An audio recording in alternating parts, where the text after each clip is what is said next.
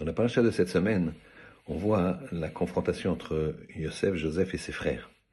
À la fin de cette confrontation, Yosef va dire Ani Yosef. Il était fils roi d'Égypte, il ne l'avait pas reconnu, lui il les avait reconnus, et il se dévoile. Ani Yosef, je suis Yosef. Et à ce moment-là, ses frères meurent. Ils meurent de honte. Ils sont foudroyés par la honte. D'où l'expression mourir de honte. Alors, il y a lieu de réfléchir. Si déjà, pour de la part d'un être de chair et de sang qui dit Ani Yosef, je suis Yosef, ses frères vont mourir de honte, qu'en sera-t-il quand il faudra rendre des comptes au Tout-Puissant, à Kadosh Baruch Alors faisons des actions, des actions pour lesquelles on n'aura pas honte. Et comment? Eh bien, on doit se demander, si mon père est là, est-ce que je ferai cette chose-là? Si ma mère est là, est-ce que je ferai cette chose-là? Ah, si tu ne peux pas la faire devant ton père, ta mère, à ce moment-là, ne la fais pas pour pas avoir honte. Shabbat Shalom.